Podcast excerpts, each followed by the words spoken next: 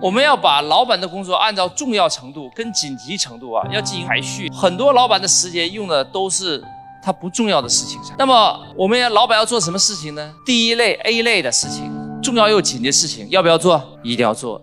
第二类，重要不紧急的事情，要不要做啊？也要做，因为重要。第三类，不重要但是很紧急的，要不要做呢？尽量不做。第四类，既不不重要也不紧急事，做不做呢？不做。所以老板要优先选择做什么事情？A 跟 B 这类事情。A 是什么？